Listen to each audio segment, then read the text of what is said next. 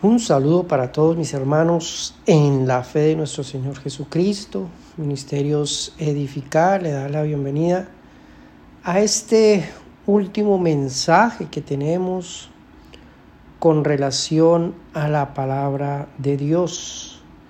El mensaje ya para el 31 de diciembre del año 2023. Nuestro título, amados hermanos, mi petición. Y vamos a trabajar con la voluntad de Dios, el tema. Vamos a estar trabajando con la voluntad de Dios. Nuestro pasaje lo encontramos en el Salmo 27. Salmo 27, verso 3 al verso 5. Dice la palabra del Señor, aunque un ejército acampe contra mí, no temerá mi corazón. Aunque contra mí se levante guerra, yo estaré confiado. Una cosa he demandado a Jehová, esta buscaré, que esté yo en la casa de Jehová todos los días de mi vida para contemplar la hermosura de Jehová y para inquirir en su templo. Porque Él me esconderá en su tabernáculo en el día del mal. Me ocultará en lo reservado de su morada. Sobre una roca me pondrá en alto. Padre, te alabamos y te bendecimos en este hermoso día. Queremos abordar el mensaje, el conocimiento de tu palabra. Pedirte que podamos no solamente presentarlo, sino también entenderlo, atesorarlo en nuestro corazón y poner por obra el mensaje que tienes para nosotros. En Cristo Jesús. Amén y amén. Mi petición, amados hermanos, mi petición Muchas personas en este momento están haciendo su lista de peticiones. Último día del año, las celebraciones vienen y van, los emotivos mensajes de alegría y paz, los llantos, los preparativos para recibir el nuevo año están, amados hermanos, en su apogeo. Luces, ropas de gala, comidas que emergen de la idiosincrasia tradicional de cada país, de cada región. El último día del año, amados hermanos, es como el día de la victoria, el día que los mortales, los seres débiles y de corta duración de días, emergen de la dura realidad de la vida cada año es un desafío, amados hermanos. Cada año es una oportunidad para que los sueños, los anhelos, deseos y peticiones se conviertan en realidad. El día, amados hermanos, no termina y las horas se convierten en minutos, esperando las doce campanadas finales doce campanadas que dan por terminado el año, que para muchos amados hermanos fue tormentoso, que para otros fue lucrativo y de satisfacción en todo el sentido de su palabra. Pero para otros, amados hermanos, fue un año oscuro y sin sabor dejando un vacío profundo por aquellos seres queridos y amados que no alcanzaron la meta de la vida. Un sinsabor, una tristeza, un gemir de lágrimas, un momento de infortunio, ya que la vida, el don más preciado de los seres humanos, se perdió para muchos abandonando por completo la carrera por la sobrevivencia. Qué alegría para muchos que hoy festejan haber alcanzado la meta de la vida, Pero qué tristeza para otros que perdieron a sus seres queridos y no están para celebrar la victoria de la vida. Alcanzar, llegar a un nuevo comienzo, a un nuevo inicio de año, para muchas personas es una victoria. Doce campanadas. Las manecillas del reloj continúan su propósito.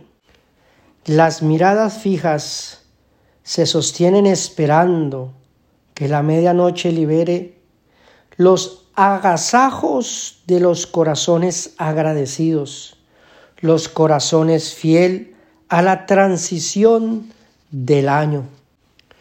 Mi petición, mi deseo, una noche mágica para muchos, una noche noble, la noche mística que satisface las pequeñas locuras y anhelos del corazón.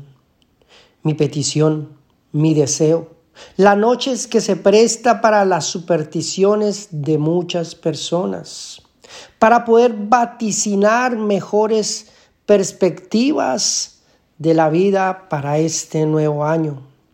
Mi petición, mi deseo, la noche mágica, la noche que congrega a ricos y a pobres, a buenos y a malos, a ateos y a religiosos, la noche que al sonido de una copa festeja con risas, lágrimas, abrazos, besos, un mar de sentimientos, de buenos deseos e innumerables peticiones y anhelos que emergen de los corazones.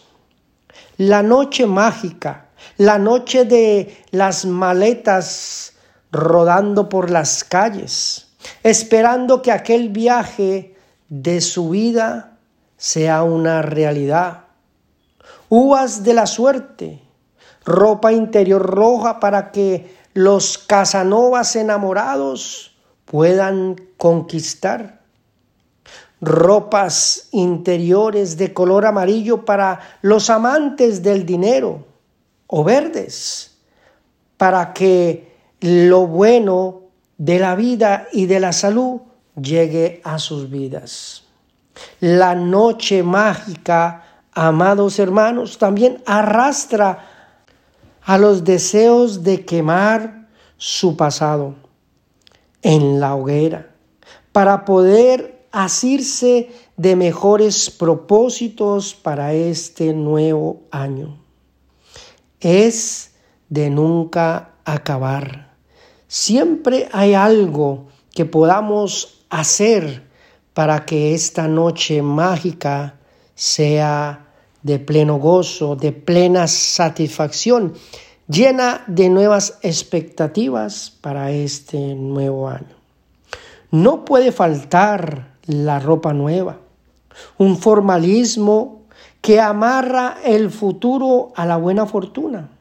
La noche mágica también incrementa el mercado de los que quieren barrer las malas energías de su vida Muchos han llorado bastante a lo largo de este año, así que alistan también sus baldes de agua para secar sus lágrimas en este nuevo año.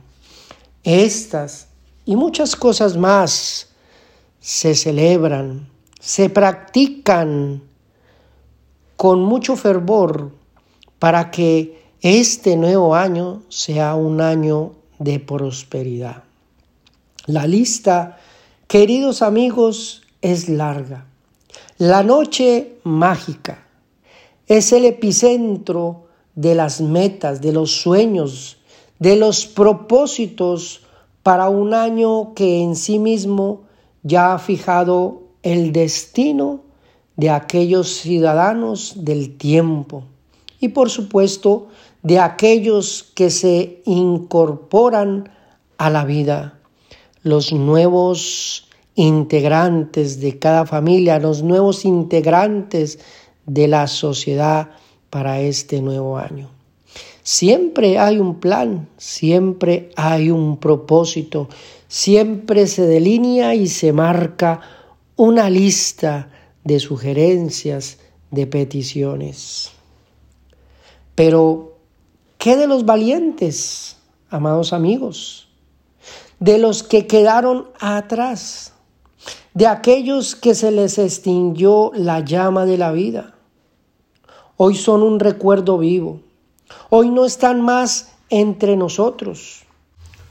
Más sin embargo, por la gracia de Dios, se nos ha permitido tener el privilegio de escuchar las doce campanadas de medianoche. Pero no fue así para los que partieron. Unos a la verdad partieron a la gloria eterna. Estos fueron más que vencedores.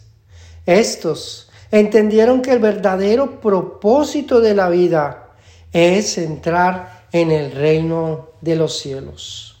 Ahora, su tristeza fue cambiada por una sublime felicidad. Estos son los verdaderos héroes de la realidad, por la supervivencia de la vida. Gracias a la bondad de Dios y el regalo de la vida eterna que entregó por medio de su Hijo Jesucristo. ¿Qué de los que partieron sin esperanza? se preguntarán algunos. ¿Qué de los que partieron sin esa gloria de la esperanza de la vida eterna?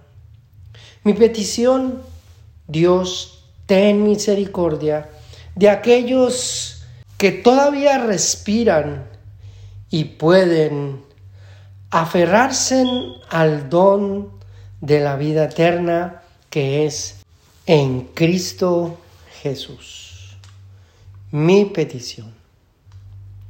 Las lágrimas son la mejor compañía de la noche mágica. No hace falta tener un motivo. Es suficiente con lo perplejo que ofrece la noche mágica o lo irresoluto de la festividad, para que los sentimientos se aferren a nuevas esperanzas, recordando el dolor y sinsabor de un año que tiene sus segundos contados, la muerte que todo mortal desea en la vida, que este año sea sepultado con todos sus sinsabores, pero que a la vez siga vivo el recuerdo de todos los buenos momentos alegres que nos dejó este último año. Pero sobre todo, los tiempos en que la vida nos enseñó grandes lecciones de mucha sabiduría.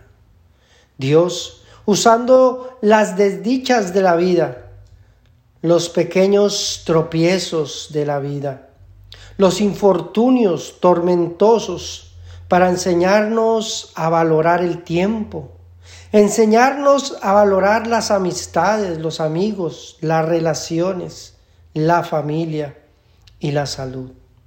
Pero entre todo, para que podamos aprender a valorar el tiempo de la brevedad de la vida. Mi petición, jamás tendremos un nuevo año con un propósito definido, sin que antes despidamos el año que se apaga con su debido respeto la mejor honra para este año que pasa, este año termina, es considerar su mensaje, aprender, retener, no olvidar y ser digno de emprender un mejor año. Mi petición para los que militan bajo el estandarte de la fe, bajo la gloria del invisible Dios. Un poco del silencio, un momento de reflexión, un tiempo para desconectar nuestros ojos de la realidad material y transportarnos a considerar las grandes letras que escribió el salmista David. Aunque un ejército acampe contra mí, no temerá mi corazón. Si pensamos que este nuevo año será mejor, posiblemente estemos equivocados, ya que los nuevos conflictos emergen de los deseos y peticiones de aquellos corazones que han sucumbido o que se han entregado al placer de la corrupción, corazones que se han comprometido a alcanzar el clima de sus deseos sin importarle el bienestar de su prójimo, el bienestar de las demás personas. La avaricia, el dolor, el homicidio, la infidelidad, la calumnia, etc.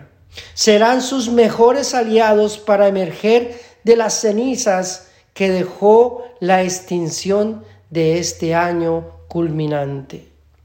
Pero aprendemos también del salmista, no temeré mal alguno, aunque un ejército venga contra mí, estaré confiado. Qué tremendas palabras, qué profundo mensaje. Se levantarán enemigos, contratiempos en este nuevo año. Se levantarán enemigos. Serán duras las tareas. Será difícil alcanzar las metas, el propósito que se establezca para este nuevo año. Mas, sin embargo, dice el salmista, no temeré, yo estaré confiado. Amado amigo, amada amiga, Amado hermano, amada hermana, ser una persona de fe es el desafío más grande de la vida. Así como el fuego prueba el oro, asimismo los infortunios de la vida probarán nuestra fe. No hace falta rendirnos a las guirnaldas de la noche mágica para asirnos de un buen propósito para este nuevo año. Toda persona que posee el bien más preciado y temporal de la vida del ser humano, como lo es la fe, entiende que es la misma fe, lo que ondea una bandera de guerra. Mientras estemos con vida, amados hermanos, somos militantes de un ejército celestial. No esperamos que la vida sirva nuestras peticiones, anhelos y propósitos de la vida para este nuevo año en bandeja de plata. No esperemos que los vientos corran a nuestro favor. No esperemos que las aguas encaminen nuestro navegar o que los caminos de la vida se allanen por derramar lágrimas en la noche mágica. Si hay una apreciación mística, lo entenderíamos. Si hay algún efecto de la noche mágica, lo entenderíamos. Mas, sin embargo, el verdadero consuelo y la gloria para las multitudes que se cobijan bajo el estandarte de la fe, hay que aprender del gran consejo del salmista. Dice su palabra, una cosa he demandado a Jehová y esta buscaré. Que esté yo en la casa de Jehová todos los días de mi vida para contemplar la hermosura de Jehová y para inquirir en su templo. Porque Él me esconderá en su tabernáculo en el día del mal, me ocultará en lo reservado de su morada, sobre una roca me pondrá en alto. El salmista entendía que habían cosas que escapaban de su alcance y que las limitaciones podían perjudicarle en cualquier momento, contando también que tenía muchos enemigos. Mas sin embargo, a pesar de todo esto, solo una cosa demandaba, solo una cosa anhelaba, y era poder contemplar la gloria de Dios en su misma presencia. Era lo que anhelaba el salmista, era su verdadera petición. Diferentemente de que Dios acudiera a su rescate, quitara de en medio a sus enemigos, le permitiese alcanzar todos los anhelos materiales de su corazón o que deseaba su corazón, lo más importante para el salmista era poder contemplar la gloria de Dios en su misma presencia. Muchas personas posiblemente estarán haciendo su gran lista de peticiones, mas sin embargo, lo más importante, amados hermanos, es que podamos contar con el favor de Dios a fin de que podamos afirmar nuestra esperanza de la gloria eterna. Mi petición. En el corazón de una persona que es consciente de la realidad de la brevedad de la vida, solo debe de haber dos cosas en su corazón. La primera, gratitud por los contados segundos que el Dios de la vida le ha conseguido degustar junto con todas sus implicaciones y placeres. Número dos, poder contemplar la hermosura y grandeza del Dios de la vida, que en algún momento, cuando nuestros órganos se detengan, nuestras lámparas de los ojos se apaguen y el hálito de la vida abandone este cuerpo mortal, podamos presentarnos delante del Dios de la vida. Qué hermoso, amados hermanos. Dos cosas importantísimas para un corazón que se ha aferrado a la gloria de Dios. Gratitud y esperanza de la gloria eterna. Qué profundidad hay en la petición del salmista.